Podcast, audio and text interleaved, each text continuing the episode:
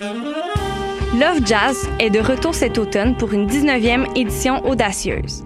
Le festival vous donne rendez-vous du 4 au 13 octobre afin d'encourager la vibrante scène jazz de Montréal. Assistez à des rencontres exceptionnelles entre des musiciens d'ici et d'ailleurs. Au programme, plus de 100 musiciens, 22 concerts dans 10 lieux inspirants montréalais répartis sur 8 jours de festival. Retrouvez la programmation complète et les informations sur le site lovejazz.com.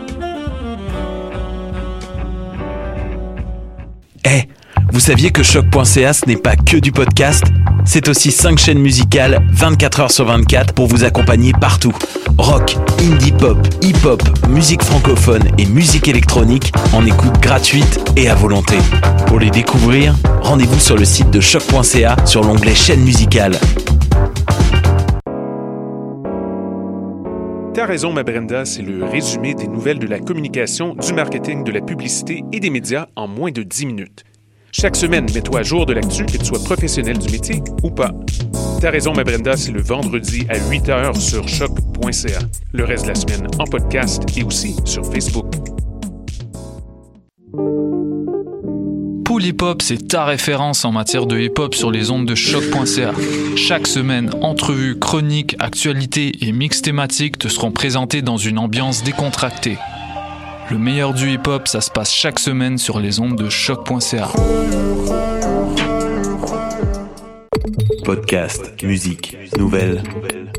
Vous écoutez choc.ca. Eh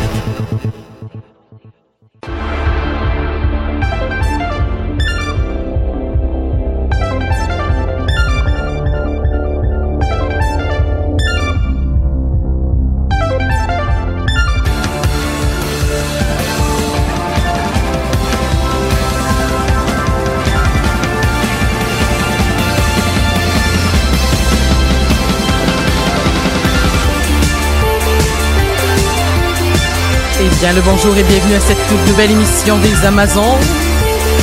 Et oui, et oui, et oui, et oui. C'est déjà, c'est déjà. Vous rendez-vous compte, euh, les, les, les amigas, euh, les amigos, euh, toutes les personnes qui nous écoutent euh, dans le studio, qui nous écoutent pas sur Facebook parce que il y a pas de live en ce moment, mais c'est pas grave. Donc, euh, ceux qui nous écoutent en podcast, vous avez l'exclusivité de tout ce qu'on dit. Wow. Ça ne sera disponible que sur le site de Choc et sur votre application podcast préférée. Bon oh mon Dieu. Hey, Marjorie, Hello! comment ça va? Ça va, toi? Ça va bien. Et là, t'es en marathon parce que tu faisais un podcast juste avant Oui. avec Pute de lutte. Ouais. Puis là, vous parliez C'est de. correct, c'est comme deux petits morceaux de mon cerveau différents. Oui, c'est ça. Fait que tu vas, tu vas comme équilibrer en fait les Ouais, muscles. c'est. Puis euh, en plus, euh, vous parliez de Undisputed Era. Oui. Moi, j'y trouve drôle. Ben oui. Mais j'ai, mais j'y trouve drôle, genre. euh, pas dans le bon sens, là, tu sais, comme pas dans le sens comme, ah, lui, il est vraiment drôle, genre, je m'esclave de rire quand je le vois parce qu'il est vraiment talentueux. Ils me font rire, genre, parce que je suis comme, nah. Tu vois, tu qu'est-ce que je veux dire? Moi, je trouve ça drôle parce qu'il y a aucune subtilité puis ils sont vraiment à 11, là. Fait que, euh, puis les connaissant avant ce qu'ils sont maintenant, c'est, je trouve l'évolution des personnages le fun. Ah, ben, c'est, sûr que là, quand on a en plus tout le background, Ouais. là, puis tout, là. Mais, euh, Laisse-toi le temps, là. Mais, c'est- mais en même temps, écoute, j'ai presque pas écouté de lutte depuis, euh, depuis en fait, euh, Money in the Bank, parce que j'ai pas, j'ai pas eu le temps Mm. Ouais, d'écouter. comprends. Puis là, ben, je me suis fait dire comme non, mais arrête d'écouter les épisodes au complet, écoute juste les, les, les, les résumés. Puis je suis comme, ouais, Ouais, mais les résumés, c'est tout le temps les, c'est pas nécessairement les trucs les plus intéressants, c'est les trucs que eux jugent intéressants. ben c'est ça. Fait que tout ça, Ça, pour dire, piège. tout ça pour dire que c'est, c'est, voilà. Tout ce que je sais, c'est que Matt Charlotte a gagné le championnat, Oui. puis après elle l'a perdu. Ouais. Fait que ça, c'était bien triste. mais, euh, mais voilà, fait que mais Marjorie qui connaît bien le True Crimes et qui va pouvoir euh, nous en parler. Je, là, je, je le dis avec un S à la fin, mais c'est une erreur, c'est le True Crime. Ouais. Le true- Il y en a rien qu'un. Il y en a rien qu'un. Il y a Le seulement, true il y a, il y a crime. seulement un vrai crime. Voilà. Voilà. Euh, voilà. Et le vrai crime, en fait, euh, j'essaie de, j'essayais de plugger ça. Non, mais j'essayais de plugger ça depuis, depuis un matin, je réfléchissais, puis genre, j'étais comme, oh, le vrai crime, c'est celui de ceux qui, c'est genre le crime que on va mettre ceux en prison qui nous ont comme pris pour des moutons, puis genre les élections, puis j'essayais vraiment de me aider quelque chose, puis ça a pas marché dans ma tête, puis tu vois, ça marche pas plus dans ma gueule. Mais c'est ça, mais c'est que bref, c'est qu'on on, est la dernière émission live avant les élections provinciales, Ouais. et euh, ben voilà, et, et, et maintenant qu'on sait c'est dans le climat actuel. là. oui, puis qu'il nous reste juste deux ans avant que la planète soit capote. Ouais. Fait que. je sais pas, il y a Le comme... vrai euh, crime, c'est les épiceries à 75 quand même. Ah, ça, c'est vrai. Ah non, mais maintenant, le vrai crime, là, aussi, là, le, le, le- euh, on pourrait passer la, juste la, la, la, la- Il y a l'heure à- plusieurs vrais crimes, a finalement. non, mais il y a le vrai crime. Puis des fois, il y a un vrai crime plus vrai que l'autre. Ouais. C'est, c'est juste... euh, Catherine me trouve un peu ridicule. Pendant que ma- ma- Madame Catherine qui semble très dissipée aujourd'hui, euh, je veux dire, tu textes, euh, tu, tu, tu tricotes, euh, il y a pas de live Facebook, fait que là, tu te, tu te donnes à... Je sais, mais je peux, je peux expliquer tout ça. euh, Il y, a des, il y a des explications rationnelles. Il y a, pour la- ça. il y a l'empressement de devoir remettre ton projet de tricot, j'imagine? Oui, oui, exactement. C'est euh, c'est la fête à mon ami, puis là mon ami a dit je veux pas avoir de cadeau, mais elle vient d'avoir un bébé, fait que j'ai dit y a, y a rien qui va m'empêcher de te tricoter une couverte. Est-ce que mon micro est ouvert? Oui. Ok, parfait. Oui, tout à fait. Tu me regardais bizarre, mais euh, c'est ça. J'ai dit rien Ça, qui va m'empêcher de- d'habitude. c'est ça, de tricoter une couverte pour toi. Et puis là j'ai réalisé lundi que sa fête c'est samedi, puis j'avais pas commencé ma couverte. Oh. Fait que comme tous mes moments parce que j'ai pas besoin d'utiliser mes mains passent à tricoter. Mais c'est correct C'est juste que pour ça. moi je, je suis capable de faire une je suis capable de tricoter et de faire une autre activité là. Fait que tu sais je je, je, je, je, je, faisais la blague juste pour euh, pour les gens qui ne qui ne te voient pas. Euh, mais euh, c'est drôle parce que j'ai j'ai voulu remettre un cadeau à, à un de mes amoureux euh, l'année passée donc euh, qui était un foulard. Puis j'ai remis genre cinq mois en retard, mais c'est un foulard donc ce qui est cool, c'est que ça va être utile pendant des années, des années, des années. Fait que oui, ok, j'ai eu un peu de retard, mais au moins cet hiver, il va pas avoir, il va avoir, il va avoir chaud le jour 1 qui va en avoir besoin. Exactement. Il va être là. C'est ça. Puis là le textage c'est Megan qui me demandait de partager le live, puis j'ai dit y a pas de live. Mais je l'ai texté. Je comprends pas. Ok, ben elle m'a texté aussi. Ok, je vais être dans mon cours, alors je vais écrire à Catherine pour qu'elle le fasse. Ah, ben c'est ça. Mais c'est que dans, dans tous les cas, quand, quand live Mais il il y y a aura. pas de live. Non, il y en a pas, mais quand, Non. quand il y aura. Fait que j'ai pas besoin de lâcher mon C'est ça le vrai crime, finalement. Le vrai crime, c'est qu'il n'y a pas de live. Le vrai crime, c'est les amis qu'on s'est fait en chemin. Pour mixer des expressions ensemble. Wow. Quand Ouais. même, hein? Fallait que je plug ça. OK. Hey, je suis en train Moving on. je suis en train d'écouter, euh, je d'écouter Avatar de, l'Ar- de Last Airbender. Pourquoi? Ben parce qu'on en avait parlé à l'émission il y a genre un an et demi, là, je sais pas trop quoi là. Puis là j'ai commencé à l'écouter euh, la semaine passée. Pas le film, là. Non non non, le- Oh, la God. série télé. OK, tant mieux. C'est c'est à se pitcher par terre. C'est c'est vraiment très bon. Est-ce que vous avez écouté ça autour de la Non. table? Non? Écoutez ça, c'est vraiment très très très très très très très bon. C'est vraiment pour une émission pour enfants là, tu sais comme Mhm. c'est vraiment très très très très bon. C'est bien écrit, c'est c'est c'est intelligent, c'est c'est super inclusif, euh, c'est tout ce C'est que une tu émission veux. pour enfants qui prend pas les enfants pour des idiots. Exactement. That's the best. Ben oui. Exactement.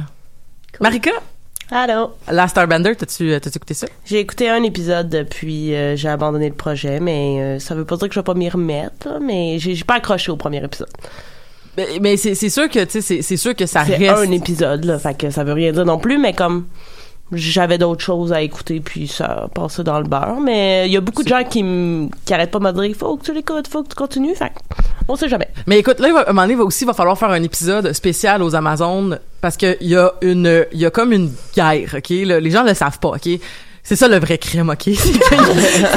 C'est qu'il y a une guerre, ok? Il y a- puis, puis c'est pas juste les Amazones, c'est l'internet au complet.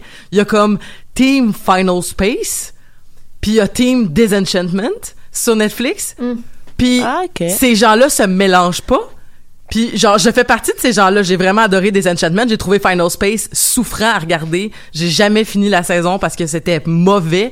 Puis il y a des gens que je respecte leur opinion, mais vraiment là que je trouve qu'ils ont des bonnes opinions, qui sont des personnes intelligentes, puis qui me disent c'est vraiment du grand talent de télé, puis je suis comme mais voyons donc tabarnane. Fait que c'est comme il y a, il y y faut qu'on se parle, il faut qu'on se parle, il faut qu'on se il faut rejoigne trouver une personne aussi qui, qui regarde les deux. et qui a aimé les deux puis Ouais. qui peuvent nous faire le lien le pont parce que Ouais. là là il faut qu'on se parle parce que c'est comme on est tous des gens très intelligents puis qui ont des bons goûts là je comprends pas comment ça se fait que là il y a ça clash ça clash puis que là on a- on n'arrive pas à comme puis, ça m'a fâché en plus parce que j'étais allé voir les critiques sur IMDb puis ils sont bonnes de Final Space puis les gens capotent puis c'est super bien coté puis je suis comme c'est quoi que je comprends pas tu sais? Mm. fait que je sais pas si ça vous arrive souvent avec des séries euh, mais moi en tout cas je suis en train de non? Non. Mais quand ça m'arrive, c'est pas des séries qui sont super bien cotées.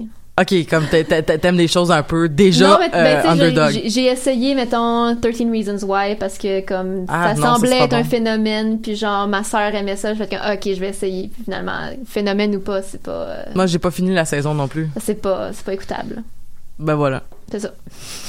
Mais c'est un phénomène. Toi, Catherine, ça, ça t'arrive pas? T'es toujours euh, on point avec les phénomènes? Non, pas du tout, mais j'ai pas de, de, de vendetta personnelle contre les émissions de télé ou les gens qui aiment les, les émissions Ah, mais j'aime je- pas, on, a- on n'est pas en vendetta personnel. Ok. Je, je, je, je comprends. Je suis fâchée que je comprenne pas pourquoi c'est censé être bon. Ah non, moi je le prends pas personnel de même. Ah, ok. Je, je sens que je suis niaiseuse dans plein de sphères de ma vie, fait que c'est comme bon. c'est quelque chose qui m'échappe, c'est correct. Me Bon. concentrer sur ce que je comprends. Bon. Elle, elle, elle, euh, non seulement elle tricote, mais elle est d'une grande sagesse. Mais vraiment, je suis comme. C'est tellement s'enlever un poids des épaules, juste faire comme, hey, c'est correct. Il y a des Ouais. trucs que je comprendrais pas. C'est tout. correct, j'aime pas ça. Comme les crimes qu'on comprendra pas tout le temps. Oh boy! hey, Quelle entrée en matière! écoute, c'est slick au bout. Ok. Le true crime. Oui. Donc euh, un genre euh, littéraire et de film euh, qui parle de de, de Et de, podcast. et de podcasts. Euh, ma- maintenant, euh, oui, c'est vrai, on pourra parler de Serial, entre autres, là, euh, qui, euh, dans le fond, sont basés sur des faits non fictifs, qui sont basés sur des faits réels. Mais je ne suis vraiment pas spécialiste de la question. Euh, J'aimerais ça que Marjorie, en fait, peut-être que tu nous donnes peut-être une peut-être une description plus euh, plus élaborée que ce que je viens de dire. Ben, le true crime, c'est ça, ça englobe tout ce qui est, comme tu dis, qui est non fictif et qui tourne autour du crime, que ce soit des tueurs en série, que ce soit même la mafia, que ce soit n'importe quel... Généralement, généralement l'intérêt tourne autour des crimes violents ou ben des sectes, beaucoup, là, ce qu'on voit surtout le, le- c'est comme un, un genre qui est en renaissance actuellement, qui a un gros intérêt autour. Sur Netflix, toutes les séries documentaires qui ont eu le plus de succès, c'est des séries de true crime, là, comme c'est euh, euh, Making Making, a Murderer. ouais. Puis là, maintenant, il y a aussi euh, Wild Wild Country que tu mentionnais au début, dans le début d'émission. Euh, puis au niveau des podcasts aussi, c'est énorme, là, justement Serial que tu mentionnais, qui a un succès comme monstre. Puis Euh, Ars Moriandi ici, euh, qui, qui Oui. entre autres, qui parle entre autres de true crimes, Ouais. mais qui parle de, de, de plein d'affaires là. Mais tu sais comme Ouais, c'est ça. Les autres sont un petit peu plus larges, mais il y a quand même, euh, il y a quand même un noyau de true crime Puis là, qui est quand même le sujet. podcast le plus écouté de choc aussi. Ben, c'est ça, exactement. Puis t'as le podcast qui, euh, My Favorite Murder aussi, qui avait un groupe Facebook qui a maintenant été fermé, mais qui avait 500 000 membres, surtout des femmes qui venaient discuter de crimes, euh, des, des, des choses qui se passaient dans leur vie, dans leur quotidien, dans leur, euh, dans leur ville natale, euh, qui parlaient euh, de leurs expériences personnelles. C'était vraiment comme un lieu presque de thérapie là, pour ces femmes-là. Puis Mhm. 500 000 membres, c'est énorme pour un podcast. Puis pourquoi il était fermé? Ouais, c'est ça. Euh, parce qu'il y avait plus- beaucoup d'éléments toxiques. Quand t'as 500 000 membres, à un moment donné, tu perds le contrôle. Là. Puis il y avait, il, il commençait à avoir du racisme, des propos misogynes. Ah. Il y avait, c'est ça, il y avait comme, tu sais, une couple de centaines, mettons, d'éléments plus toxiques qu'à un moment donné, quand t'as 500 000 membres, ben, c'est impossible à policer, là.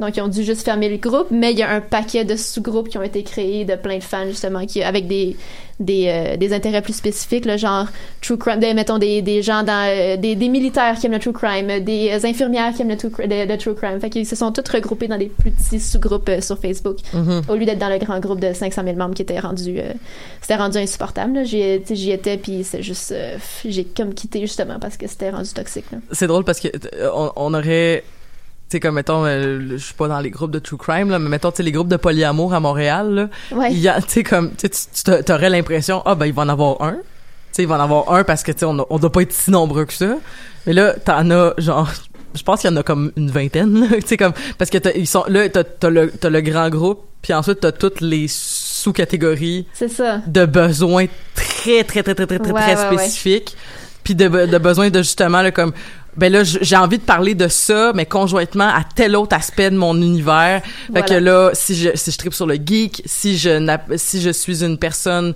euh, s'identifiant homme qui aime que les hommes si euh, je, je tripe sur le sadomaso si euh, en plus je veux faire de l'échangisme puis là ça devient comme un espèce de gros truc où est-ce que bon ben tu veux avoir tu, tu veux avoir comme le groupe de gens avec qui tu vas pouvoir communiquer qui va te ressembler le plus possible ben on va juste comme continuer à affiner tous no- nos, nos groupes Facebook fait que là ben au moins t'as peut-être moins de chance dans des petits groupes comme ça d'avoir Ouais. des dérapages ou de les contrôler du moins ou de Ben, pouvoir ça euh, semble fonctionner. En tout cas, puis tu sais, ils se, ils se regroupent aussi par ville, là, justement. Fait qu'il y a vraiment beaucoup de groupes de, les, les fans de My Favorite Murder s'appellent des Murderinos.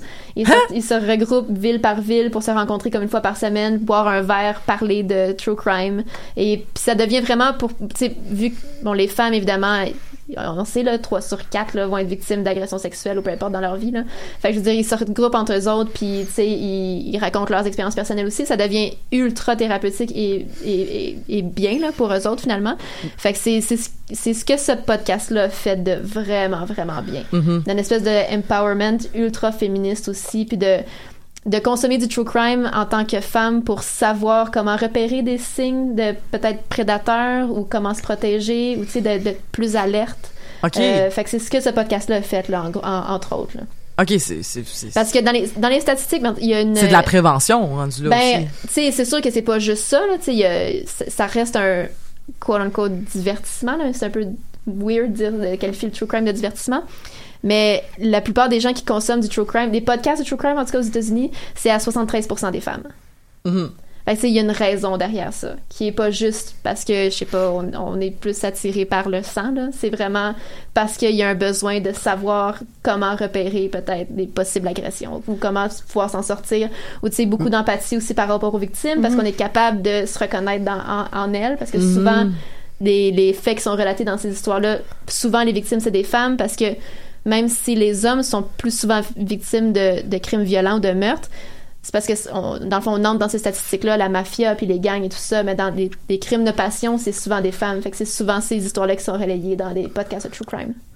C'est, vraiment intéressant. J'ai envie aussi qu'on discute, tu sais, comme l'intérêt de ces crimes, de ces true crimes-là. Ouais. Euh, moi qui en consomme pas beaucoup, là, tu sais, j'ai, eu une période à un moment donné où, genre, je lisais beaucoup sur des serial killers puis tout ça. Je pense qu'on, ça on, nous ouais, a, on passe tous par là. on passe tous par cette petite période-là où est-ce que justement on a un intérêt sur euh, euh, c'est un genre d'intérêt où est-ce qu'on commence à développer aussi des petits intérêts pour la, la psychologie ou tout ça puis là d'essayer de comprendre pour peut-être justement prévenir ou du moins tu sais où ça nous rassure aussi de nous dire comme ben c'est peut-être pas nous la pire personne qui a existé quand mettons tu te compares à Geoffrey Dahmer Ben, ou euh, ça ou, ou, euh, Albert Fish là ou euh, Moi, j'avais euh, comme il y a Marjorie Soupir. Moi aussi, j'ai eu comme une, une grosse passe de, de me renseigner sur des tueurs en série puis des trucs comme ça parce que, tu sais, bien sûr, il y a bien des trucs que j'aime que ça vient de mes parents. Puis ma mère, a trip sur le true crime.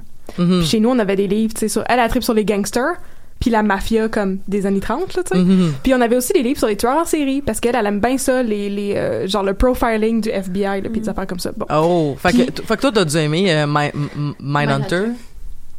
Non, même pas. Non, moi, je Même l'ai pas pas, fini non plus. C'est ça. Mais euh, si on parle de la même affaire, c'était comme la mini-série, mais je veux dire, c'était fictionnalisé, c'était pas un documentaire. Ok, non, j'ai trouvé ça absolument insupportable. Il y avait beaucoup trop d'hommes blancs qui savaient qu'est-ce qui se passait, puis euh, qui dans le fond le savaient pas là. Mais est-ce que tu quelque parles chose de Ma- dérangeait.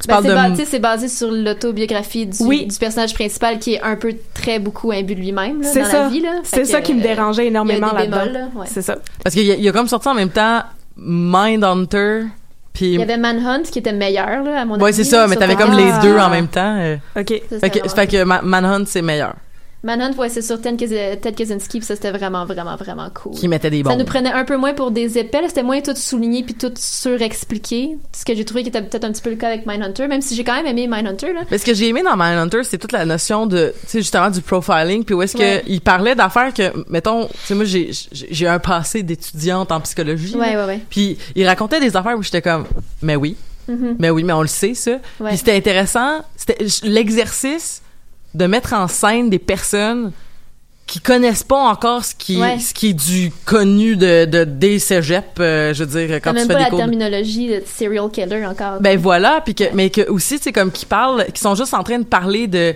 oui mais l'acquis, l'inné, puis Ouais. euh, tu sais euh, Nature, nurture. c'est ça tout ça là tu sais puis c'est comme c'est fou comme des affaires que maintenant c'est réglé puis on parle de comme on est rendu vraiment loin en psychologie euh, quand on va parler de justement de théorie cognitive ou de théorie euh, behaviorale puis tout ça où est-ce que là comme on dirait qu'eux autres ils sont puis, de voir en fait que c'est non seulement ça n'est pas étudié puis c'est pas connu mais que c'est c'est traité comme une sous-science comme euh, puis c'est aussi avec les propos homophobes qui venaient Ouais. avec euh, avec euh, le- le- les commentaires sur comme ben là on va pas parler de ça c'est juste pour les euh, comme ça là tu sais Mhm. donc euh, c'est ça ce bout là j'ai trouvé ça intéressant Ouais, ouais. Il y avait Euh, quand même beaucoup de bien, là, mais c'est c'est ça. C'est juste que. C'est basé sur les mots d'une personne qui s'aimait beaucoup, là. ah ok Fait que c'est ça. Marika, t'as consommé quoi comme euh, comme euh, Euh, ben Mindhunter, je l'ai écouté au complet. Moi, j'ai bien aimé ça euh, de, de prime abord parce que c'est la psychologie euh, qui m'intéresse dans le true crime. là. C'est de, de tenter de justement faire un peu découvrir d'où ça découle toute cette instabilité là dans l'esprit des hommes et des femmes qui qui commettent ces crimes là, particulièrement les meurtres. là. Et tout ça a commencé au cégep. Il y avait un cours qui était donné au cégep de Joliette et qui avait été créé à ce cégep là. Il existe nulle part ailleurs qui s'appelait euh, philosophie et criminalité, mafia, euh, génocide et tueurs en série. Donc on voyait les trois blocs euh, séparément, puis on le, le prof en fait avait monté le cours pour que il y ait une partie théorique philosophique. Donc par exemple avec génocide on voyait des théories de Hannah Arendt et euh, et ainsi de suite. Puis c'est ça qui m'a, je me suis inscrite à ce cours-là et ça m'a vraiment euh, donné finalement euh, le, le flemme pour continuer dans cette voie-là. Et puis à ce niveau-là, pour Mindhunter, je trouve que c'est ça qui était intéressant justement de, pardon, de voir euh, toute la prémisse là, comme tu l'expliquais. Euh, on n'avait pas la terminologie, on, on connaissait pratiquement rien et même que d'une certaine façon, c'était un peu boudé. Hein? On, on voulait pas trop euh, du côté du FBI aller vers cette voie-là. Euh, donc je trouve que pour ça c'était une bonne série, mais surtout aussi pour euh, pour une question en particulier que que j'ai aimé qu'ils ont exploité, c'est la sorte d'admiration que le personnage euh, principal finit par développer pour ces tueurs-là. Donc, il y a une sorte de louange qui devient vraiment malsaine, une empathie qui est, vra- qui est mal placée, finalement. comme Will Graham puis Han- Hannibal. Ouais, vraiment. Euh, J'ai pas écouté Hannibal, euh, la Mais, série. dans, mais dans le sens que c'est mais ça, ça nous fait peur ça je pense là tu sais de se dire que les gens qui sont sa- qui sont censés chasser ces tueurs Ouais. deviennent intrigués empathiques deviennent euh, Admiratif, La est même, là. vraiment mince entre comme la fascination puis l'adoration là, rendu Oui, là, là. puis et puis même euh, dans euh, dans une dans une scène qui m'a vraiment marqué parce que euh, aussi ça me rappelait un peu la psychanalyse. euh, Il y a un moment où il y a un des tueurs qui a euh, un fétiche euh, des des pieds, on lui amène une chaussure et tout ça. Euh, et par la suite, euh, Alden Ford, je pense que c'est ça le nom euh, du personnage. On a donné un nom fictif là. Euh, entre chez lui, puis sa femme veut coucher avec lui.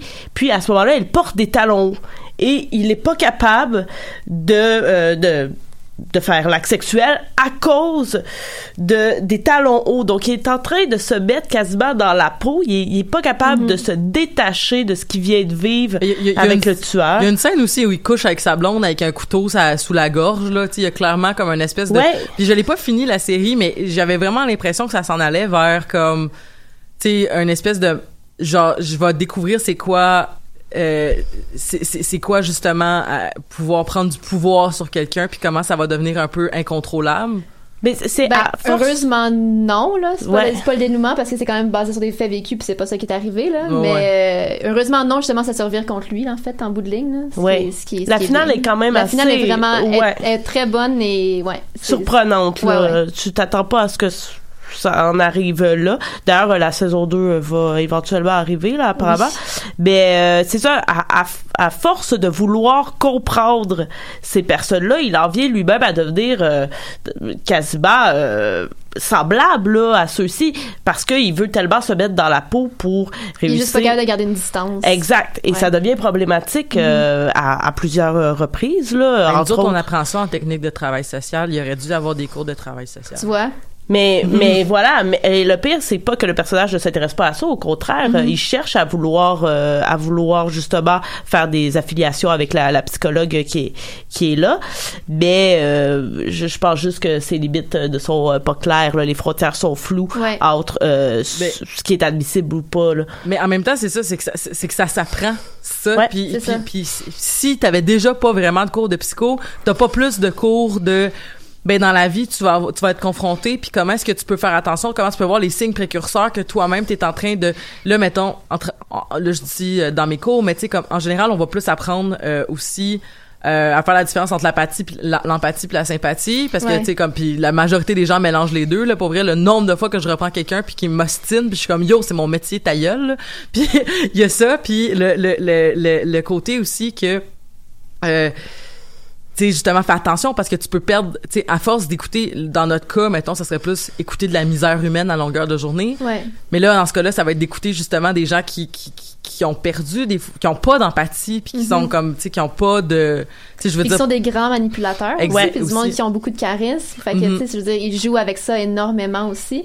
Ils savent comment, tu sais, prendre le contrôle sur quelqu'un d'autre puis comment jouer ce jeu-là. Mhm. Fait Ils connaissent, tu sais, la vulnérabilité d'un être humain qui est pas un sociopathe ou un psychopathe. Fait que c'est comme, ils savent jouer ces cordes-là. Mhm. Et- oui non vas-y Marika Et, et tout ça est agencé à quelque chose que j'aime appeler et euh, quelque chose sur lequel j'ai travaillé dans mon mémoire, le phénomène d'attraction-répulsion. Donc les êtres humains, on est attirés, curiosité morbide, là, tout simplement, par ce genre euh, de phénomène-là qui fait partie de la phénoménologie du dégoût, là, entre autres. Et euh, j'ai pris une phrase de Muriel Gangbin qui résume vraiment bien ce que je tente d'expliquer. Lorsqu'un objet laid se présente à nous, il atteint d'un coup les régions les plus profondes de notre perception. C'est une violente anxiété ainsi qu'une vive fascination qui stimule parallèlement l'homme. OK? Et tout ça, dans le fond, la raison pour laquelle on est attiré par ça, par exemple, comme Alden Ford l'est, c'est que ça nous fait peur, mais à la fois, ça nous fascine. Et- Ouais. Et, ça fait en sorte qu'à un moment donné, justement, la frontière, il y a, il y a une ambivalence, il y a une ambiguïté. Et là, c'est à nous de, de voir si on la franchit ou pas. Et là, lui, il est tout en place pour la franchir. Même, il Ouais, la franchit abondamment, là. Ah ouais, vraiment. Il y a, euh, j'ai- j'aimerais qu'on passe aussi parce que là on parle de, là on parle de, mettons le, le, le rôle de- du détective ou le rôle du spécialiste, mais je trouve qu'il y a quelque chose de, ça me- quand je pense au true crime, ce que, ce que, ce que j'imagine aussi, c'est un peu l'image du mime euh, du gars de It's Always Sunny in Philadelphia qui regarde un tableau avec des petites cordes rouges puis qui, qui essaye de dire comme non mais quand tu prends toutes les cas tu sais puis, puis là mettons on va penser à euh, Jack l'éventreur on va passer ce qui qui qui, qui- que j'ai euh, qui, qui me fascine beaucoup puis il y a- il y, a une époque où j'avais lu vraiment beaucoup de choses là-dessus mais à un moment donné j'ai comme abandonné parce que je me suis dit on n'aura jamais la réponse. Euh, mais Jack l'éventreur le le le, le, le Zodiac tu sais toutes ces espèces de toutes ces espèces de d'histoires là qui sont Mais- pas finis, qui sont pas closés, puis qu'on saura probablement jamais la réponse, euh, et, et qui dans le fond devient une espèce de euh, un peu le trip aussi de quand on regarde mettons euh, les épisodes de je, je fais référence à Sherlock où est-ce que là tout le monde va essayer de comprendre qu'est-ce qui s'est passé quand il est mort puis tout ça, tu sais cette espèce de de fascination là pour la théorie qu'on va développer en fait comme comme spectateur de ces événements réels là dans le cas de dans le cas par exemple du, du- de Jack l'Éventreur ou du Zodiac ou euh, de crimes qui sont probablement que je connais pas parce que je suis pas si spécialisé que ça dans la question mais qui doit être encore qui doit encore fasciner euh, quand- surtout pour tout ce qui a, tout ce qui a un trou. Ou ben tu sais comme euh, qu'est-ce qu'il y a un trou dans l'histoire? Mais tu sais comme par exemple euh, euh, voyons la, la crise d'octobre. Tu sais on, on, sait- on Ouais. sait pas ce qui s'est passé avec Pierre Laporte là. Tu sais on a des doutes mais on le sait pas. Fait que tu sais toutes ces espèces d'histoires là que c'est comme c'est flou, on le sait pas, on va juste euh, on va juste continuer à théoriser puis c'est ça l'intérêt par exemple d'une série comme Making a Murderer.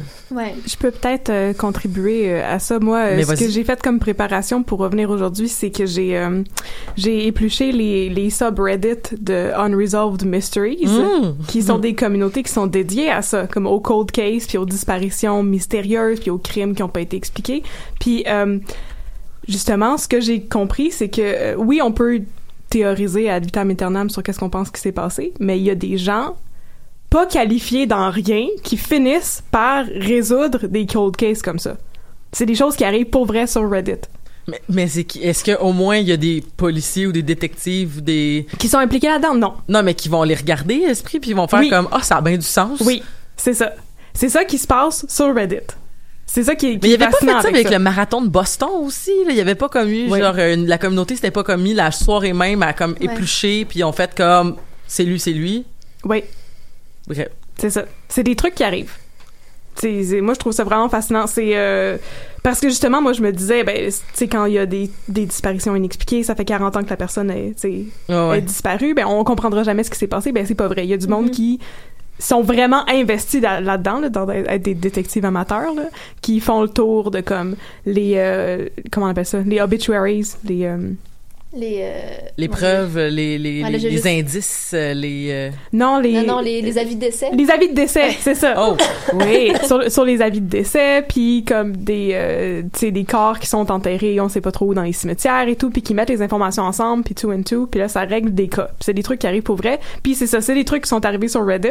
Euh, les gens sur Reddit ont aidé à identifier euh, une femme qui était morte en 1975, que personne savait c'était qui, fait qu'elle était surnommée Jane Doe, bien sûr, comme dans tous les cas parce qu'il y a des des des euh, des cadavres anonymes. Oui. Et c'est ça, il y a quelqu'un sur Reddit en fait qui a fait le tour des obituaries, des avis de décès, puis qui a fait le tour des euh, corps qui avaient été enterrés dans je sais pas trop quel cimetière dans la région où la femme avait disparu. Puis il disait ben on a des os qu'on a enterrés tu sais, à telle place dans le cimetière parce qu'ils avaient trouvé des os puis c'est des os qui ont jamais été réclamés par personne puis finalement ils ont exhumé ça ils ont fait des tests d'ADN puis ils ont découvert c'était qui cette femme qui était disparue en 1975 grâce à du monde pas qualifié qui sont pas des détectives qui ont rien à voir là-dedans puis qui font ça dans leur temps libre moi je trouve que c'est le côté le fun du true crime comme Ah, vraiment. parce que je pensais, tu sais, en allant sur Reddit, je veux dire, les, les réseaux sociaux en général, ça peut être des communautés super toxiques. C'est ça, Reddit, c'est un très bon exemple de ça. C'est la plupart du temps des communautés méga toxiques, mais pour les, les subreddits de true crime, c'est des trucs plutôt de support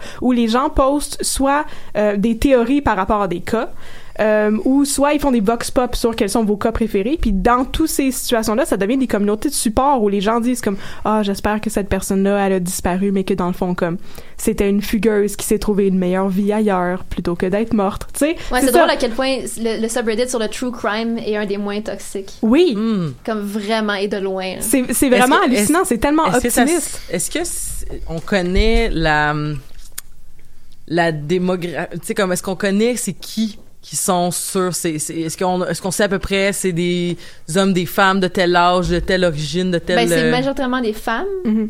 euh, mais de le, de- le- l'âge, par exemple, je sais pas. non ok Mais c'est comme, tu sais, il y a beaucoup de grandes auteurs de true crime qui sont des femmes. Les pod- la, la plupart des, des podcasts super populaires de true crime, c'est des femmes euh, qui les produisent. Mhm. Euh, fait que il y a vraiment, les, les gens qui consomment du true crime aussi, c'est majoritairement des femmes. Mhm. Ben comme Serial qui qui qui avec euh, Sarah Koenig Ouais. puis il y a une série je l'ai pas écoutée encore mais il y a une série euh, sur CBC qui est de, de true crime Euh, c'est Someone Knows Something? je pense que c'est ça Ouais. ouais est-ce que tu l'as écouté? Oui, ben j'ai écouté la- les deux premières saisons. comment tu trouves ça? C'est vraiment, vraiment bien fait. ouais ok Ouais, ouais, c'est écœurant.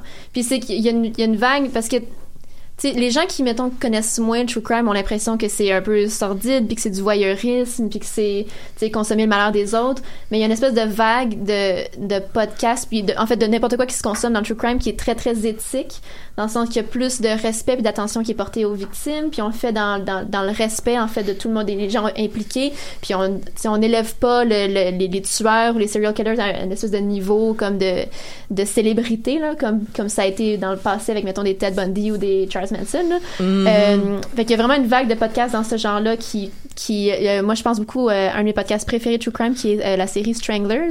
Euh, L'animatrice, j'oublie tout le temps son nom, euh, Portland Elmick. Euh, puis Stranglers, c'est sur le Boston Strangler. C'est 11, épis- euh, 11 ou 13 épisodes sur toute l'histoire du Boston Strangler. Dans le fond, c'est 13 femmes qui ont été tuées à Boston euh, il y a 50 ans.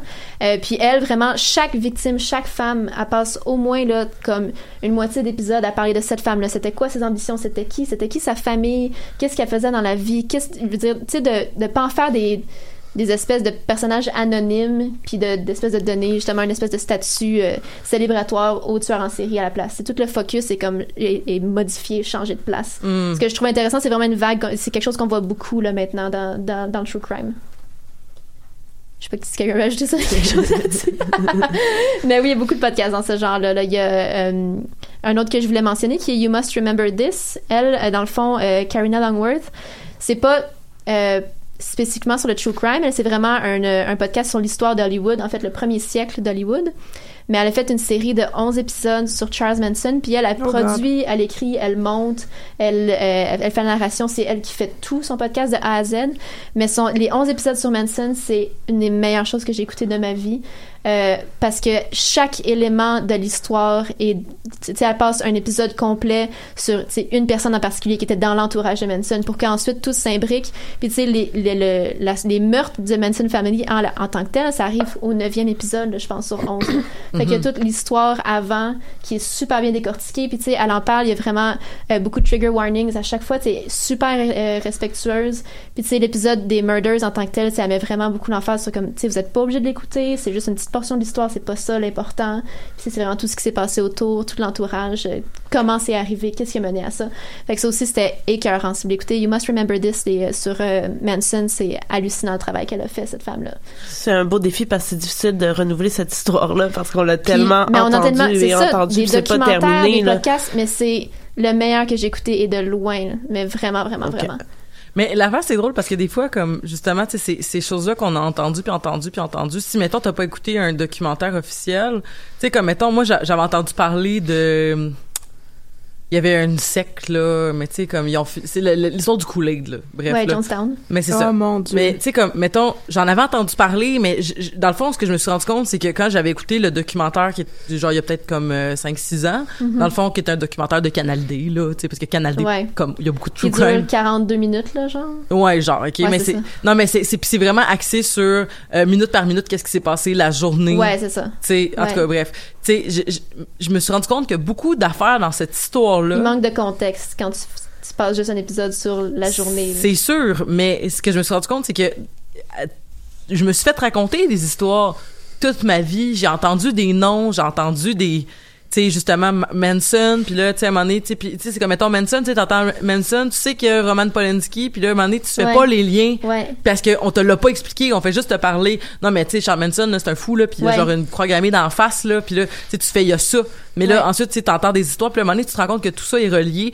ou que t'as tout mélangé en fait parce qu'on te l'avait mal expliqué parce Ouais. qu'à un moment donné euh, mis à part le fait si justement tu vas chercher de l'information je pense à des à des bonnes sources ou à des gens qui sont des bons raconteurs des des bons euh, documentaristes Mhm.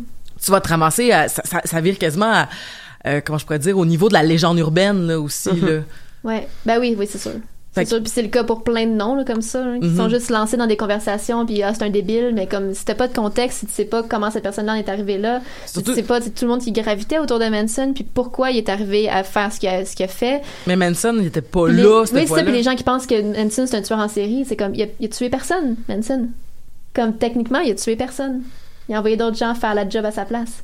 Fait que tu sais, il y a comme plein de, de, de, de, conceptions qui sont fausses Mhm. par rapport à ces histoires-là, juste parce que c'est des noms qui sont lancés dans des conversations, mais qui a peut-être moins, euh, c'est ça, il manque, euh, il manque d'éléments. là, Oui, puis tout le monde se réapproprie cette histoire-là, Ben oui, puis la ça. raconte avec ses mots, Ouais, puis exact. justement avec les bouts qu'on a qu'on a réussi à récolter un peu ici et là. Ouais. Puis euh, on le fait de, je trouve que euh, par rapport à Manson, on le fait de plus en plus en étant euh, détaché de tout ça, comme Mhm. si euh, on avait déjà tout le morceau, alors que, que c'est pas le cas. Puis là, euh, entre autres, on apprend que Tarantino son prochain film va porter sur ben euh, oui. sur Ouais. ça et j'étais comme ah ben là si on est rendu à ce que Tarantino en fasse un film je trouve qu'on a vraiment euh, dépassé les bornes là. Oui, Ce que j'ai je cru suis comprendre, c'est que ça va être comme vaguement sur Manson.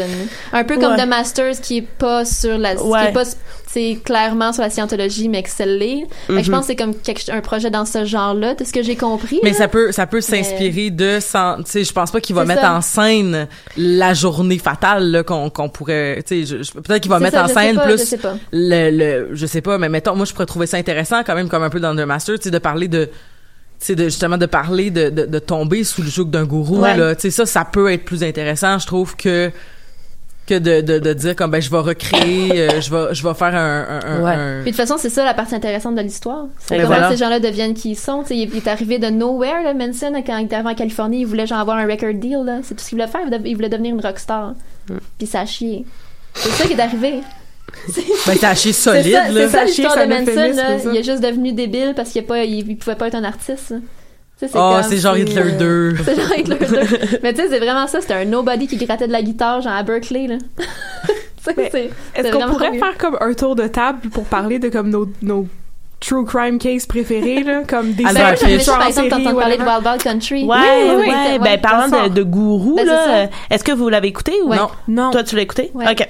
Euh, moi, c'était pas un genre de truc qui, qui m'appelle là, habituellement. Puis, euh, mon copain a écouté le, le premier épisode, puis il était comme, on, tu dois l'écouter, là, vraiment. Dès le premier épisode, il a accroché. Donc, ça, ça parle d'un, d'un gourou, là, qui, euh, qui a établi, finalement, un ashram en Oregon, euh, dans une petite ville du de Antelope, où il y avait seulement 40 habitants à la base. Donc, lui, il vient de l'Inde avec... euh, plein de, de, de disciples euh, tenter finalement de, de faire une communauté dans ces, dans la petite ville d'Antelope. Donc lui il s'appelle Bagwan, euh, on, on le nomme Osho euh, et c'est une histoire euh, du de, de l'Amérique qui a été oubliée. Moi j'avais jamais entendu parler de ça. Ça se passe dans les années 80, puis euh, ça fait tout un tabac là aux États-Unis et ça dure des années. Donc eux ils vont là, ils conçoivent une communauté où au final il y aura eu plus de 7000 euh, disciples dans une petite ville où à la base il y avait 40 habitants. Donc vous pouvez déjà vous imaginer le tollé que ça crée entre euh, les habitants d'Antelope qui sont en gros guillemets très redneck là on va se le dire et un paquet euh, de monde qui arrive avec euh, vraiment une spiritualité qui n'a rien à voir avec la spiritualité qui, qui est en place à Antelope. Et surtout, en fait, ce qui est... ce qui est bien avec ce documentaire-là, c'est qu'il est admirablement conçu. Pour moi, c'est vraiment là dans le top des documentaires que j'ai vus.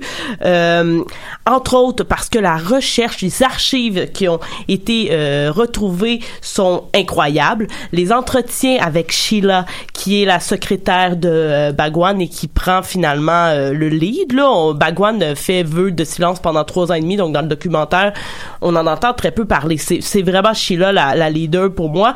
Et on a des entretiens avec elle euh, du passé, mais aussi aujourd'hui. Présentement, elle, elle habite en Suisse et elle, elle mène une belle vie malgré euh, les crimes sordides qu'elle a euh, qu'elle a fait. En fait, c'est que toute cette communauté-là qui devait vivre dans euh, la bienveillance, la joie, la liberté sexuelle, hein, c'est ce qui prône beaucoup, comme dans, dans Ça plusieurs penser à Dans ouais, Un peu, hein? Ouais, ben en fait, c'est souvent ça. euh, la liberté sexuelle est souvent euh, mise de l'avant euh, dans, dans ces sectes-là. Ce qui est pas une mauvaise chose en, en soi là Euh, c'est juste qu'à un moment donné euh, ça euh, ça déborde c'est-à-dire que euh, il- c'est souvent une liberté sexuelle pas pour tous. Pour un, Exact. Ouais, c'est ça. donc, euh, on voit que ça tourne en, en orgie où il y a même euh, des, des scènes de viol, là, carrément, euh, parce que eux, ils, euh, ils pratiquent. Attendez, j'ai écrit le donc de la méditation dynamique, ce qui euh, implique finalement de, de respirer là, tout ça comme ça en cercle. Et là, il y en a qui commencent à un moment donné à perdre le contrôle, à enlever les vêtements, à sauter un sur l'autre. Euh, ça, ça devient un peu euh, le chaos là, finalement. Mais pour eux, c'est une sorte de libération. Et évidemment, ce genre de comportement-là, dans le petit ranch d'Antelope, fait en sorte que les 40 habitants, eux, euh, pensent qu'ils sont à côté d'une d'une jungle de fous, là. Donc, eux, ils veulent se protéger de ces gens-là. Et qu'est-ce que font les Américains pour se protéger? Il tire. Guns! Ils prêtent des armes, Yes. oui. Toujours. Donc, qu'est-ce que vont faire les les les euh, là, ceux qui, sont dans la communauté? Ils vont prendre des armes aussi, mais ça va aller plus loin. Ils vont commencer à acheter les propriétés d'Antelope pour que ouais exact Euh, et euh, les gens d'Antelope ont appelé ça une invasion là carrément parce que en faisant venir 7000 personnes ben évidemment ils ont ils avaient de l'argent hein, Ah, ils monsieur ont tout bâti, genre, il y avait un aéroport, là. Il y avait Oui, une oui. piste d'atterrissage. il y avait une genre. milice, il y avait Ouais. euh, de la police. Ouais, ouais. La ville a changé de nom et s'est appelée euh, Rachnesh là. Hey, par tout la ça pour fourrer, pour vrai. Non, mais, non, mais, Euh, ouais. non, mais, non, mais ce que je veux dire, c'est comme si, on, si on avait une belle éducation sexuelle ou est-ce qu'on avait comme une réelle, comme notion de la liberté avec le consentement puis tout ça, il y en aurait pas de problème de même. Oui, ben à la base il y, y avait, Ça, c'est de la psychologie à Saint-Saëns, hein. Ouais. Ça vaut absolument rien Ben, il y avait dire. des beaux objectifs là, vraiment euh, tout ce qui est agriculture et tout ça, ils ont développé. a- la terre était euh, n'était pas cultivable avant qu'ils arrivent et ils ont réussi à faire en sorte que ça devienne un lieu où l'agriculture euh, pouvait se faire. Il y a, il y a eu plusieurs euh, bon, bonnes choses qui ont été faites. Le problème, c'est que ça a été fait dans l'avidité du pouvoir. Là. Sheila est un personnage, c'est elle qui fait toute la série, là, selon moi. Là. Elle a des répliques, elle a un langage vulgaire, elle s'adresse aux médias en, en faisant des fuck you à la caméra. elle est euh, vraiment, elle est incroyable et elle a une capacité euh, mémorable à manipuler les gens, euh, encore plus que, que Bagwan, qui lui manipule finalement en faisant des signes euh, de religieux, là, puis là les gens se mettent à pleurer, mais il fait pas grand chose. Il a écrit des livres, d'ailleurs il y a encore des gens qui utilisent ces techniques, hein. Euh, euh, et qui il y a encore des gens qui défendent même euh, toute cette organisation là le problème c'est quand la violence a a commencé à monter. Donc, eux, il y a eu un attentat dans un de leurs hôtels. Il y a personne qui est mort, mais il y a eu des blessés et après ça, tout a, a dégringolé. Donc, euh, euh, Sh- euh, Sheila a été entre autres accusée d'attaque bioterroriste. Donc, euh, ils ont aspergé de la salmonelle dans un bar à salade euh, aux États-Unis. Et Ah, il y a plein de- nice. Pardon? C'est pas gentil, ça. Non, effectivement, et ça a rendu beaucoup de ça a rendu beaucoup de gens malades. Elle a aussi- été accusée de tentative de meurtre sur le médecin de, de Bagwan Euh, et plein d'autres euh, trucs euh, du genre. Euh, aussi, euh, il y a eu de l'eau contaminée. Ils ont fait venir des euh, des sans-abri dans leur euh, dans leur communauté. Donc eux, ils ont dit on vous accueille, vous avez pas de maison chez nous, vous allez avoir une maison, on va vous donner un travail, vous allez euh, finalement bénéficier parce que vous allez aider la communauté, puis la communauté va vous aider. Mais euh, il y a eu des, des cas de, de- d'itinérants qui ont commencé à se battre ou et tout ça, qui voulaient boire de l'alcool parce qu'ils leur donnaient une bière gratuite par jour s'ils venaient dans leur communauté. Et ils ont fini par les droguer, à mettre de la drogue dans leur bière pour que les pour que les sans-abri ne se battent pas et aient un comportement euh, calme et tout ça. Donc il y a eu plein de choses sordides comme ça qui se sont passées. Et le pire de tout ça, c'est qu'ils s'en sont quand même bien sortis. Bagwan a été exilé, donc lui, il a quitté. Il a tenté de refaire le projet ailleurs, ça n'a pas fonctionné, donc il est retourné dans son ashram euh, en Inde, où il se serait suicidé, on sait pas trop, euh, avec l'aide d'un médecin, on sait pas trop qu'est-ce qui s'est passé. Du moins, il est mort au début des années 90. Elle, elle a fait un peu de prison, puis maintenant... Elle a l'air très bien, là. Ouais, Parce que dans le documentaire, elle a l'air euh, de bien vivre dans une belle maison.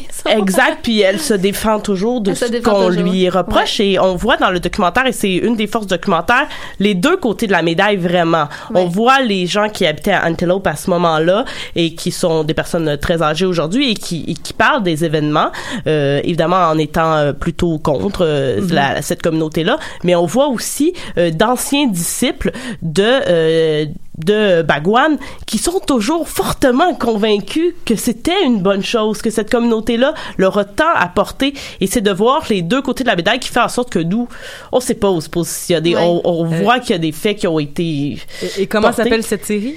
Euh, Wild Wild Country. Bon. C'est six épisodes sur euh, Netflix et c'est à peu près une heure par épisode.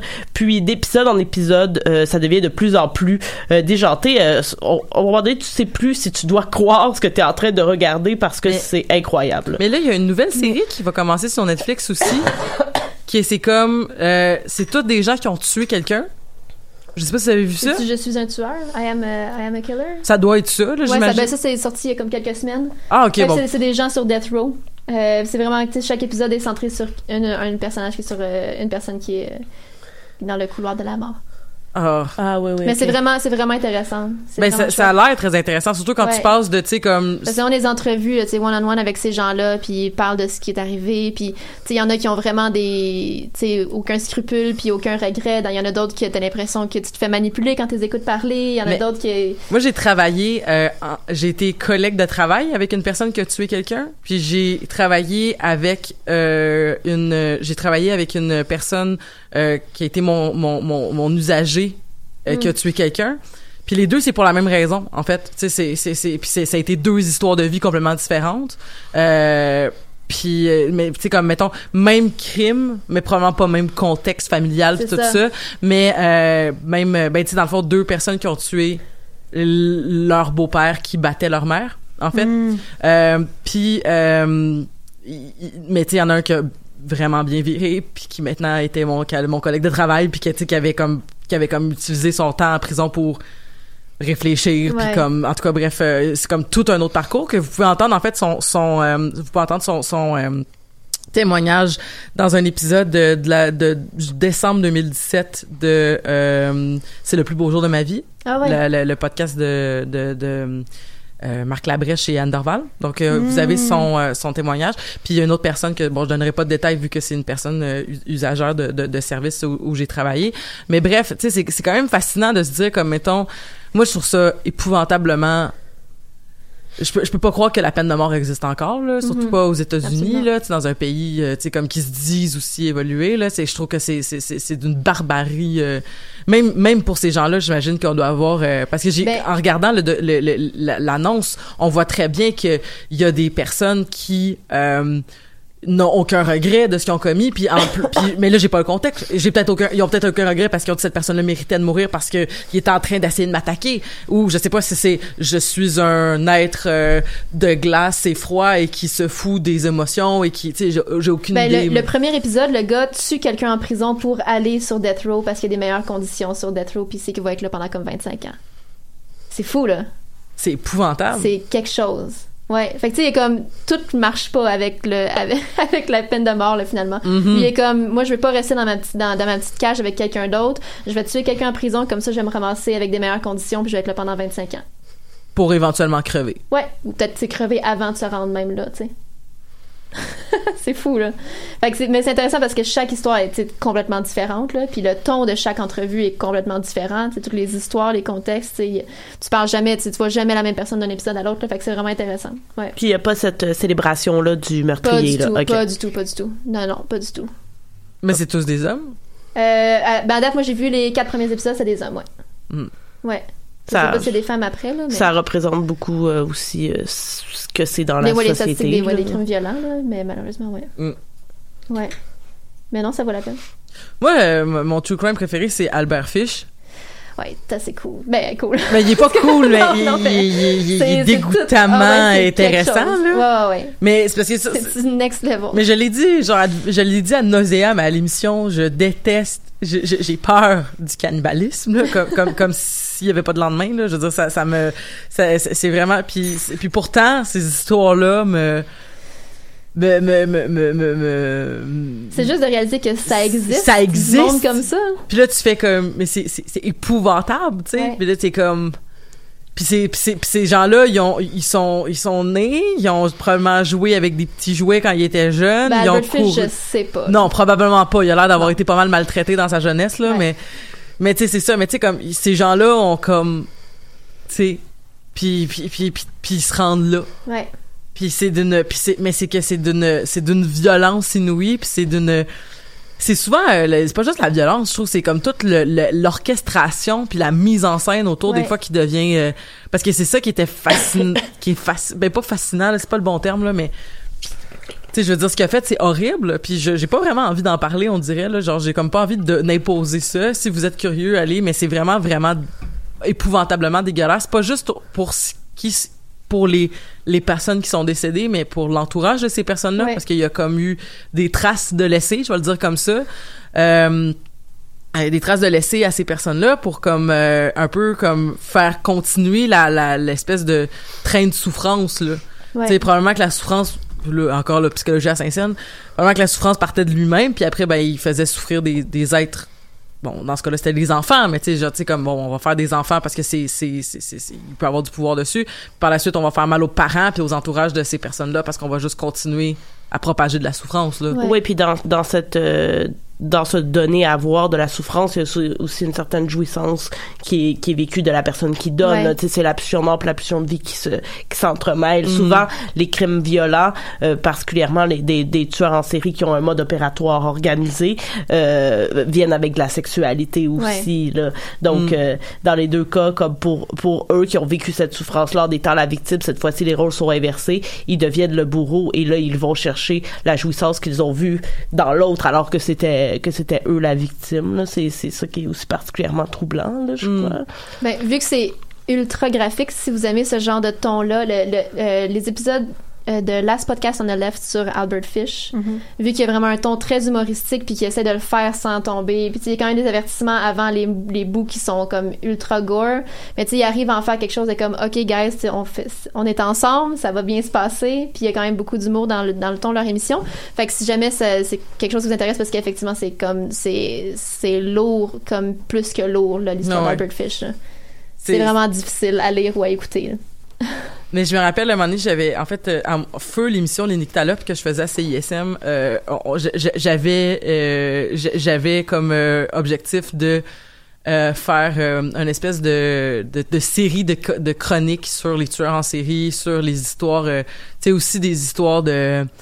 Euh, puis c'était des longues chroniques là qu'on avait euh, aux, au Nyctalope, là c'était des chroniques de 20 minutes là quand même là tu sais où est-ce que on fait ça ici aussi là mais où est-ce que c'était comme plus cadré plus scripté euh, puis tu sais des histoires de tu sais comme euh, l'hôtel euh, l'hôtel de la mort là où euh, tu sais puis écoute j'en avais fait trois dans le même épisode je pense puis euh, dont Albert Fish je crois puis à la fin j'ai fait comme ah non, je suis tannée. Genre, je, je l'ai fait une fois, puis je suis tannée parce que c'est c'est lourd lire Ouais. ça, puis aller comme chercher cette information-là, puis puis la- l'écrire, puis le le, le, le, le, le nommer aussi, là, tu sais, parce qu'il y a quelque chose de différent entre je vais aller le lire sur internet, puis Ouais. je vais ou je vais le regarder dans un documentaire et je vais le raconter à quelqu'un. C'est pas le- du tout le même Ouais, exercice, mais c'est Mhm. c'est difficile, je trouve, de raconter ces crimes-là, surtout, euh, tu sais, comme mettons, ben surtout parce que t'as t'as peur de dire des affaires pas correctes, mais Ouais, comment tu le racontes en étant éthique, puis en étant respectueux, puis tu sais, c'est c'est difficile. Parce qu'il y a une différence, mettons, dans le consentement, tu sais, même, euh, si moi, je vais chercher l'information parce que j'ai ma curiosité, Mhm. quelqu'un qui me dit, hey, raconte-moi ça. Puis là, je suis Ouais. comme, Tu sais pas qu'est-ce que c'est quoi sa limite de ce qui est prêt à entendre. parce que si, si moi, je, moi, je peux éteindre la télé, je peux, je Ouais. peux, euh, puis si la personne est comme, je vais pas dire non ou je vais pas arrêter, comme, tu sais. Ouais. en tout cas, bref, c'est, c'est touché. C'est, j'ai pas de réponse euh, adéquate sur, euh, mais tu sais, en même temps, c'est ça. Moi, j'aurais quelque chose de, de différent à, à vous conseiller qui est un livre. Ah ben oui, Ah ben oui. Euh, j'ai mais pensé lire à c'est difficile, par exemple. Lire, c'est difficile. Ouais. J'ai euh, pensé à ça avec Wild Wild Country. Euh, moi, une- un des trucs de true crime qui m'a le plus intéressé dans ma vie, c'est comme les crimes commis par des sectes de fondamentalistes mormons. Ok. C'est spécifique quand même, hein? Oui. Fait que euh, tout ça, ça vient du, du fait qu'à un moment donné, dans une librairie de livres usagés quelque part aux États-Unis, j'ai trouvé un livre par le journaliste John Krakauer, qui est un ben, journaliste qui est habituellement un journaliste sportif, puis qui a écrit beaucoup de livres sur, sur l'alpinisme puis des trucs comme ça, mais c'est aussi un mormon. Ben en fait, pas vraiment. Mettons, mettons un ex-mormon, mais qui a écrit un livre sur les, fondali- les fondamentalistes mormons qui euh, kidnappent et qui euh, tuent des gens parce que Dieu leur a dit de faire ça. Mais voyons donc. C'est vrai. Fait que c'est un magnifique livre que je vous conseille qui s'appelle Under the Banner of Heaven parce que tu fais tout Under the Banner of Ben Heaven. oui. Ben oui, tu sais, c'est ça. Tout est excusable Et, quand euh, c'est under the banner C'est of euh, heaven. exactement. Fait que c'est euh, un livre super intéressant qui traite d'une secte parce qu'on va s'entendre que les Mormons c'est une secte. C'est juste que ça a pris des proportions qui ont plus de bon sens. C'est un peu comme la scientologie puis c'est devenu une vraie religion juste parce qu'il y a des millions de personnes qui sont là-dedans. Mais c'est quand même une secte. Ouais. C'est quand même, c'est ça. Puis ça questionne beaucoup euh, la, les limites comme de la responsabilité individuelle parce que il y a des gens justement qui sont des mormons fondamentalistes qui ont tué des gens puis qui ont dit non mais Dieu m'est apparu puis m'a dit de faire ça. Puis là tu t'en vas en cours puis tu essaies de justement poursuivre ces gens-là puis dire ok mais ils sont criminellement responsables. Puis tu sais dire que Dieu t'a dit de faire des affaires aux États-Unis c'est quelque chose de vraiment legit pour bien du monde parce qu'il y a tellement tu sais de, de, De born again Christian puis d'évangélistes c'est ça que toutes leurs leurs croyances sont basées là-dessus fait est-ce qu'on où est-ce qu'on draw the line puis où est-ce qu'on dit que non ces gens-là en fait sont sont fous puis ces gens-là le sont pas? Mais dans le fond ils disent la même chose que Dieu leur a parlé. Fait que où est la limite? Où est la responsabilité de l'individu là-dedans? Fait que c'est un livre super intéressant qui trace en même temps l'histoire du c'est quoi les mormons qui est super ah ça c'est le fun là pour vrai là, juste pour Ah ouais. utiliser une, une belle expression anglophone c'est vraiment bad shit crazy là, le, le mormonisme là. c'est incroyable Ben, il y avait il y a tellement d'affaires le fun qui se passe là-dedans Il y c'est avait- tellement fou Il y avait l'épisode de spécial de South Park qui décrivait de où est-ce que venait le mormonisme aussi. Ben oui, mais ils ont, comme- ils ont fait The Book of Mormon aussi, qui est une très bonne façon d'apprendre d'où ça vient le mormonisme. Mais dans l'épisode, c'est encore plus intéressant, je pense, Mhm. parce que justement, là, il y, a- il y a comme euh, toute l'espèce de... À chaque fois qu'il y a quelqu'un qui est arrivé pour douter de la légitimité de la religion, comment Oui. ils ont réussi à convaincre les gens avec des arguments vraiment boboches, là, mais tu sais, que les gens ont fait comme... Ah, ça a du sens, ça, on va, ok, on va continuer à penser ça, alors que c'est comme, tu regardes ça de l'extérieur, puis t'es comme, non, mais non, vous êtes des épais, là. ça ça n'a pas de sens. ça n'a pas de sens. Puis c'est incroyable. Il y a juste aux États-Unis où ça pourrait arriver, ce genre de truc-là. C'est la liberté de culte. Puis, tu sais, c'est Ouais. vraiment ancré dans la société J'ai américaine. des amis mormons aussi. OK. J'en ai quand même plusieurs. No, no disrespect à tes amis mormons, mais je trouve ça incroyable. Non, mais, mais en même temps, c'est pas, euh, c'est, c'est, c'est, c'est, c'est, c'est, c'est les, c'est les mormons, euh, c'est, tu sais, comme dans l'espèce de, comment je pourrais dire, les espèces de, de, de, de, de, de, de, de- voyons, c'est, quand, quand, quand, quand quelque chose est exagéré ou comme euh, de, de, de stéréotypes. Ah dans oui. l'espèce de stéréotype mormon, les mormons que je connais, c'est tous des mormons, genre, tu sais, le, hey, pour vrai, faut vraiment être gentil avec tout le monde, puis qui sont vraiment gentils, qui sont comme, Oui! Hey, ils ont vraiment l'air purs, mais purs. fait que c'est comme, euh, c'est comme c'est, mais, mais en même temps, je sais pas, c'est peut-être de, de eux que je devrais avoir peur, Ah, tu sais. c'est ça. Ça cache quelque chose. mais non, mais c'est ça. Donc, euh, mais c'est c'est sûr que tu sais comme aussi, je- tu sais aussi, je- parce qu'il y a peut-être des Mormons qui nous écoutent. C'est comme, euh, bref, je Mais vous êtes peut-être pas des fondamentalistes qui tuent à Non, cause non, mais de que Dieu vous parle. C'est ça, no disrespect pour les Mormons. Je veux dire, le mormonisme en général, c'est vraiment cool, c'est très chill, puis ils sont très respectueux. C'est juste que aux États-Unis, dans le contexte de liberté de culte, ben Ouais, à partir ça. du moment où t'es plus d'accord avec ce que, parce qu'il y a un leader unique de l'Église mormone. À partir du moment où t'es pas exactement, où t'es plus d'accord avec ça, ben t'as parfaitement le droit de partir ton propre culte puis de faire des puis il y en a des branches puis il y en a de plus en plus des branches. Puis c'est ça les fondamentalistes qui voulaient pas arrêter d'être polygames. Puis en fait la polygamie dans l'église mormone c'est très très très controversé puis problématique parce qu'ils se marient avec des filles qui ont 13 14 ans puis c'est plus du kidnapping qu'autre chose tu sais. C'est ça ces gens-là qui qui ont décidé non non mais Dieu avait dit qu'on avait le droit de se marier avec plein de monde puis là on a décidé qu'on faisait plus ça parce que ça paraît mal. Ben on va se partir de notre propre puis on va continuer à le faire. Puis là ça continue comme ça puis c'est de plus en plus radical puis de plus en plus vaste là. ils sont partout ils sont partout, les Mormons, c'est ça. C'est quelque chose qui me passionne énormément. Fait que je vous conseille euh, ce livre-là. Hey, merci beaucoup. C'était super intéressant. C'était super divertissant aussi comme épisode. Merci beaucoup, Marika, Catherine. Marjorie. Euh, merci. aux gens qui nous ont entendus sur le live Facebook à la dernière minute. Euh, puis merci à Will, donc notre directeur général, qui nous a réglé tout ça pendant que nous, on parlait de vrais crimes. Yes. Et le vrai crime, ça serait... de ne je- non écoute j'irai pas là finalement hey euh, c'était vraiment cool puis euh, on, on se dit à la semaine prochaine on va pouvoir discuter aussi dans quel gouvernement on est rendu on se Ouh. souhaite euh, se souhaite euh, Allez voter. Ah, boy. si ça vous tente Ouais, ça vous tente. Non, non, allez voter.